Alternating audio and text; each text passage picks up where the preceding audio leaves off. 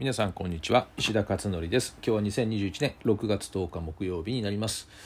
えーと今日はですね、えー、子ども手帳について、えー、ブログをですね上げてみました。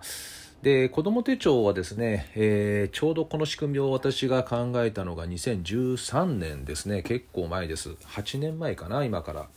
で2015年にですね本になりましたなりましてですね勉強しない子には一冊の手帳を与えようというですねこういった本が、え、ディスカバー21さんから発売をされですね。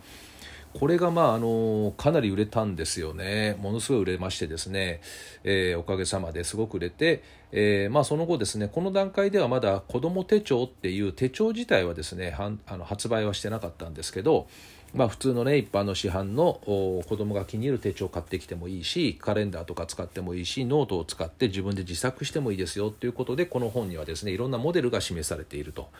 でただ重要なことはですねその手帳どういう手帳を使うかというよりもその仕組みの部分をですね、えー、すごく重視をしていましてその仕組みをね、えー、ここを、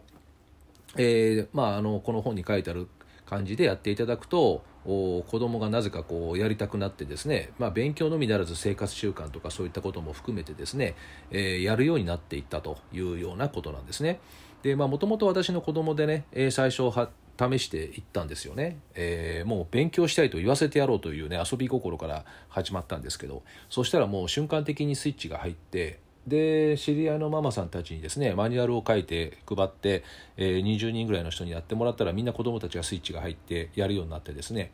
まあ、それでその後実は東洋経済オンラインの記事に書いたら、まあ、これが大当たりして、えー、1日で100万 PV 超えたんですかねアクセスがね。えー、それでものすごい大当たりしましてですねじゃあ本にしてもっと多くの方に伝えようということでその本になってっていう、まあ、そういった経緯でですねこの子ども手帳が2000だから15年16年とかそれぐらいの段階でですねものすごくこう、えー、広がっていったんですよね。結構メディアにも取り上げられまして、えー、いろいろですね私もあっちこっちこう出演したりとかっていうふうにして当時はですねよくやっていたもんです。でその後ですねあの手帳でどんな手帳を使ったらいいんですかっていうことでその手帳のセレクションのの質問が結構来るようになったんですよね。でまあ何でもいいんだけども子供があがこれがいいっていうやつであればってでもそれもなんか世の中にたくさん手帳があって選ぶのも大変ということでじゃああ手帳作ろうかっていうことでその本を出したディスカバーさんからですね手帳作りませんかっていう話になってきてで実物の子ども手帳を作ったんですね。これが2017年ですね。の9月に出しました。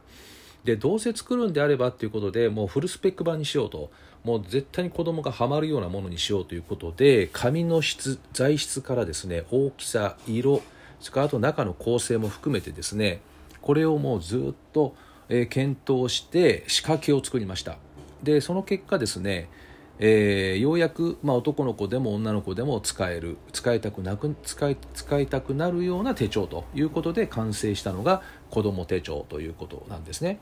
でこれはですね、まあ、発売以来、えー、2万人以上の子どもたちが全国で使っていてもう何もう2回目3回目っていうね大体1年間使えると思うんですけど、えー、2巡目3巡目入ってますなんていう話もよくですねお便りをいただきます、えー、まあその子ども手帳なんですけどねこれが6釣りになったということで出版社からあの連絡が入りましてですね、まあ、非常にこのロングランになってるっていうことですごく嬉しいなと思ってるところなんですね。でまああのただこの子ども手帳を使えば100%ねあの子供がやるのかどうかっていうのはこれはもちろん保証はできないですよね。100%って世の世の中にはないので。ただ私はかなりの確率で子どもたちは乗ってくるだろうというふうには思っていて実際にあのそういう成果のお話はたくさんいただくんですよね。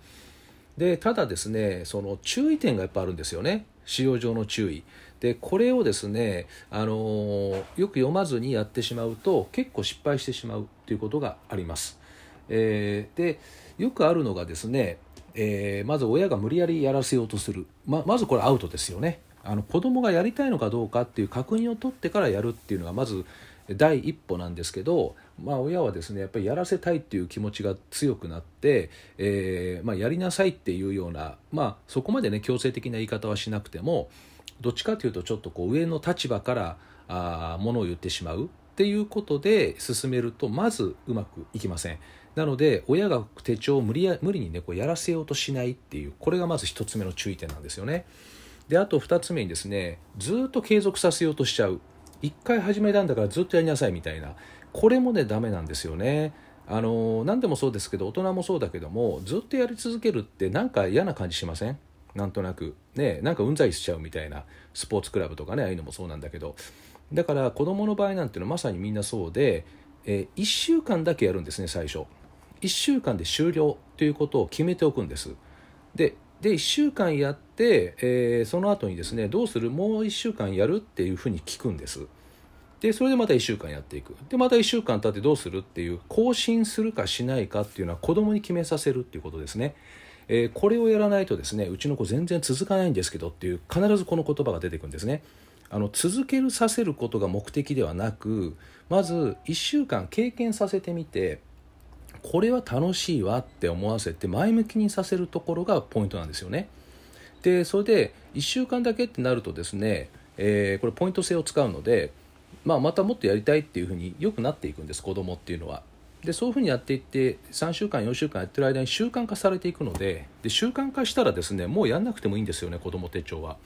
習慣化させていくことがゴールなんで、えー、習慣化するとですねもう努力しなくてもややれるようになっていきますからね。だからそういった意味で、えー、あまりねこう継続をずっとさせなければいけないみたいなこういう考え方を捨てないとですね子ども手帳っていうのは逆に続かないっていうことですね。であと3番目にですねこれはあの親の管理ツールじゃないんですよね。これがあると子供が管理できるみたいなそういう管理ツールにしてしまうとですねもう嫌がります。これは子供が自分を自分で管理するツールなんですよね。だからやるかやらないかは子供の問題なのでやらなかったらいいんじゃない別にってあのポイント入らないだけだからっていうだけの話なんでここをですね親がこれがあるとすごく楽だからとかっていうふうにしてしまうとこれもね失敗するんですよね。まあ、以上ですねこの3つの点のところがあ子ども手帳を使ってですねなんかうまくいかなかったんですとかいう人の共通点ですかね。えー、大体この3つのどれかやっちゃってると思いますで逆に言うとこの3つをですねうまく避けておけばですね、えー、そうすればあかなりの確率で子供はねあの楽しんでやっていくっていうふうにね思いますね。私もそういう報告をたくさん聞いているのでただまあ100%じゃないんでねあの無理にやりたくないやりたくない時やらないっていうことでまあ、それは時期が違うというだけですよね。今やらなくても来年やるかもしれないしね。あと夏休みだけとか、えー、そういったあの例えば目標がある検定試験のためとか大会のためとかなんかそういうゴールとか目的が設定された時に使うとかそういうふうに使ってもいいと思うんですよね。なので、えー、まあ、あの今ねうちの子だらしなくて何もやらないからこれ使おうっていうふうにして多分きっかけとしてはあの始めると思うんですけれど今の3つの注意点ここのところをですね、えー、押さえながらやってみるというふうにしてぜひ、えー、進めてみてください。であとですね、 Voicy ではあこの子ども手帳の使い方、注意点をもっと詳しくお話ししていますし、えあと子ども手帳認定講師っていうのが実はありましてですね、えー、まあ、こういった方々があ子ども手帳の使い方を全部説明してくれるっていうこういったあ場もありますので、まあ、私のホームページとかねご覧いただければ出ています、えー、ですからまあこの子ども手帳ですね関心がある方がいらっしゃいましたらぜひ、えー、覗いてみてください。ということで今日はですね子ども手帳がまたこうブームになってきましたっていうことで以上お話をしました。では、えー、今日は以上となります。また明日お会いしましょう。